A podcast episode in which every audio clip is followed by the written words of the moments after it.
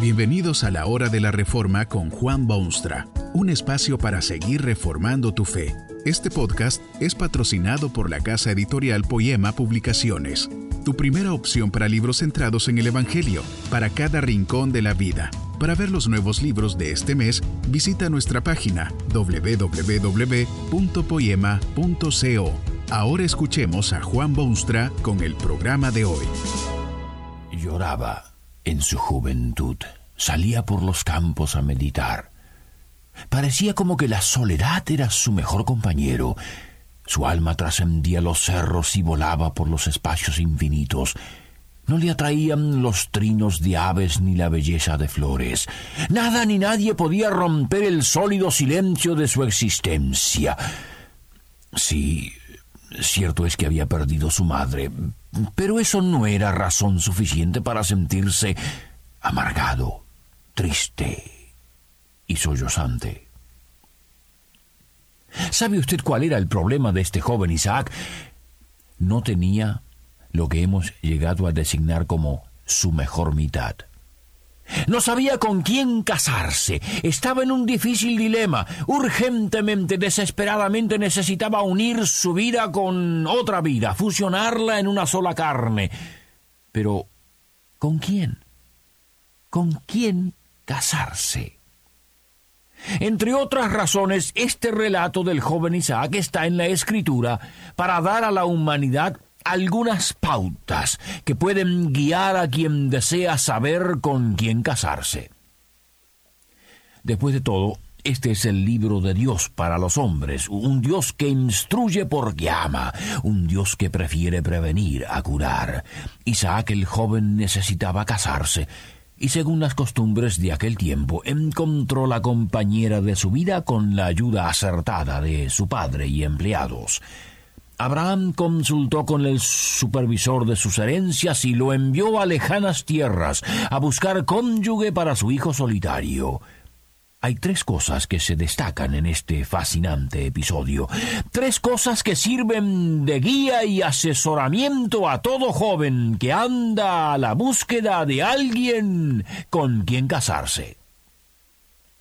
No se trata solamente de un muchacho que desea muchacha, sino que bien puede ser también ayuda para muchacha que anhela muchacho. Lo primero es una fe común. Habían seguramente mujeres por todas partes en los alrededores de la morada de Abraham y del joven Isaac, bellísimas mujeres, mujeres deseosas de darse a tan prominente como promisorio joven. Pero Abraham se desvela por su hijo y su éxito y bendiciones. Bajo ningún concepto permitirá que su hijo, su único, se case con una mujer cualquiera, por bella y conveniente que sea. Es que la belleza no es factor determinante ni debe serlo porque la belleza es sólo exterior y no sería nada extraño que debajo de la belleza se encuentre la miseria y la desgracia.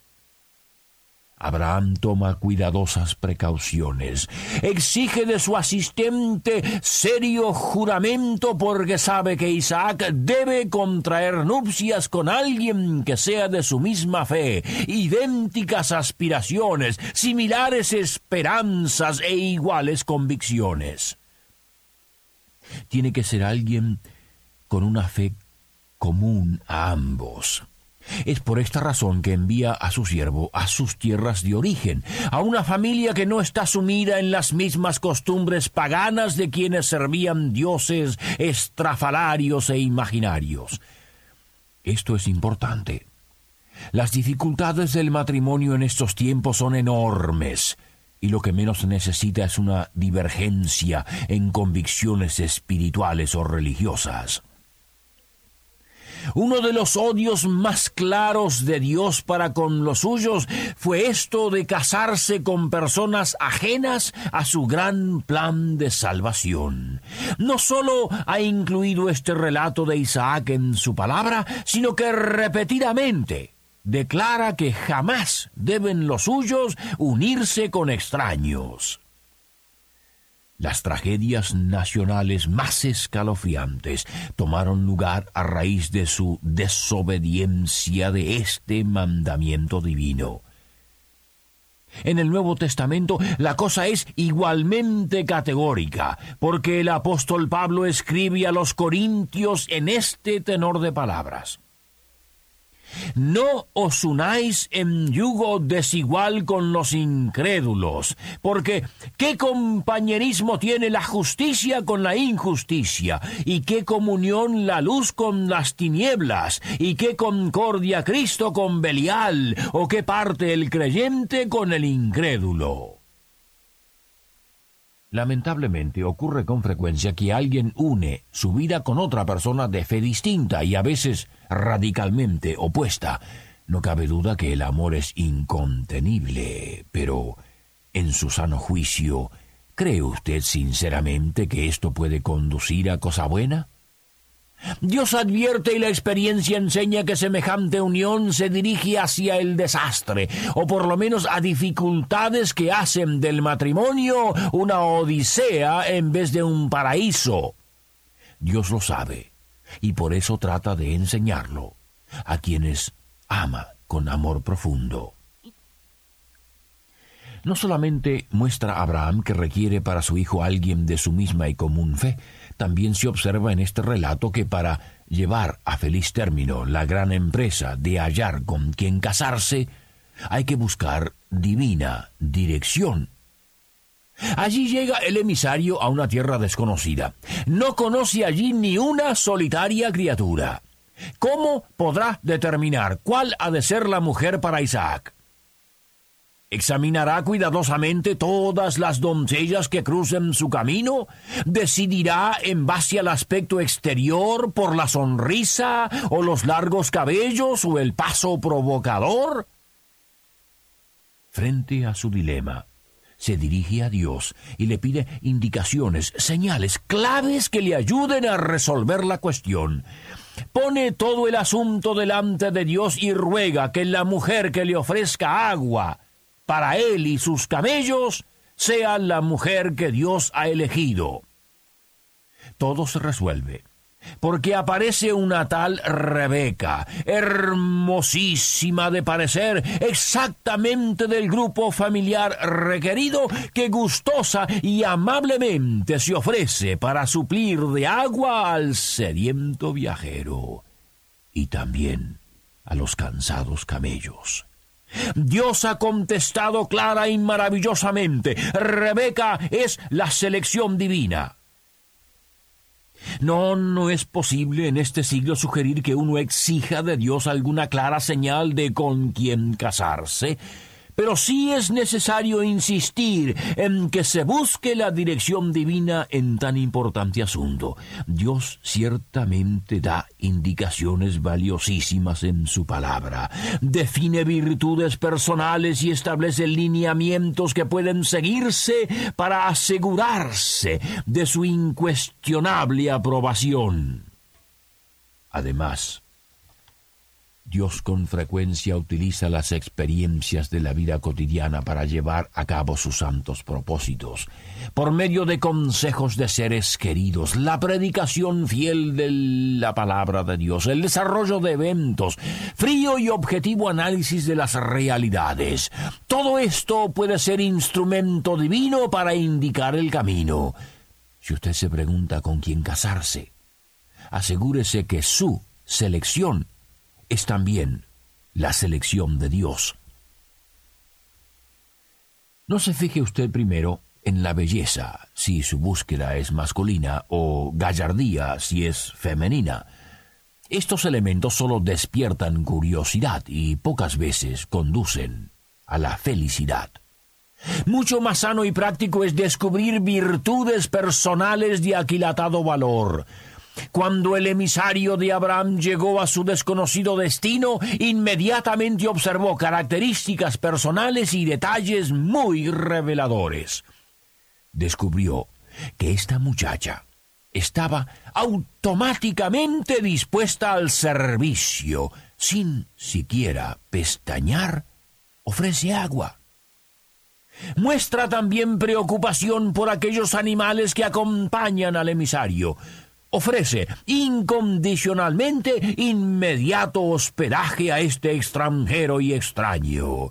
Superiores virtudes en todo ser humano, pero especialmente en una joven. ¿Con quién casarse? Sí, hay belleza en derredor y hay gallardía escalofriante, pero si usted de veras anhela un matrimonio feliz, tendrá que ir más allá de esas cosas externas y buscar a alguien de virtudes sobresalientes. Usted sabe, sin embargo, que aun las virtudes pueden engañar. El corazón humano ha sido transformado por los efectos tristes del pecado humano. Uno ni se da cuenta ya de lo que la condición espiritual ha hecho en sus emociones, su voluntad, sus deseos, sus aspiraciones. Estas cosas pueden guiar hacia el abismo y la destrucción y desazón. Es por esta razón especialmente que Dios vino a este mundo para ofrecer ayuda y abrir puertas y proveer soluciones. Por medio del Evangelio precioso de Jesucristo, el ser humano es hecho nueva criatura, nueva creación. Esto afecta todas las actividades del hombre o la mujer que se entrega a Jesucristo. A partir de ese momento, Dios está en control y la voluntad de Dios es el patrón y la regla y el molde. La selección de su cónyuge es solo una parte de la vida, importante por cierto, pero tan solo una parte. Tal vez lo más importante en este momento no es salir en búsqueda de una mujer deslumbrante o un caballero gallardo, sino más bien ir en búsqueda de aquel Jesucristo que puede hacer de usted el mejor y más promisorio cónyuge en toda la tierra. Después de eso, sí puede empezar a preguntarse con quién casarse. Dice la Biblia que Isaac se consoló cuando al fin unió su vida con la de Rebeca. Había encontrado una compañera que amaba a Dios y anhelaba servir al Señor. Había sido llevado a unir su vida con esa mujer por indicación divina y en consecuencia con divina sanción. Las virtudes de su mejor mitad no hubo forma de alcantarlas durante toda su larga vida. Ambos conocían a Dios, ambos deseaban ardientemente servirle. No puede haber mejor matrimonio. Que este mensaje nos ayude en el proceso de reforma continua según la palabra de Dios. Si quieres profundizar en la exposición bíblica, puedes buscar más recursos en www.poema.co. Allí encontrarás libros que te ayuden a entender la palabra de Dios y aplicarla a tu vida. Poema, el Evangelio para cada rincón de la vida. Nos vemos en el próximo episodio de La Hora de la Reforma con Juan Bonstra.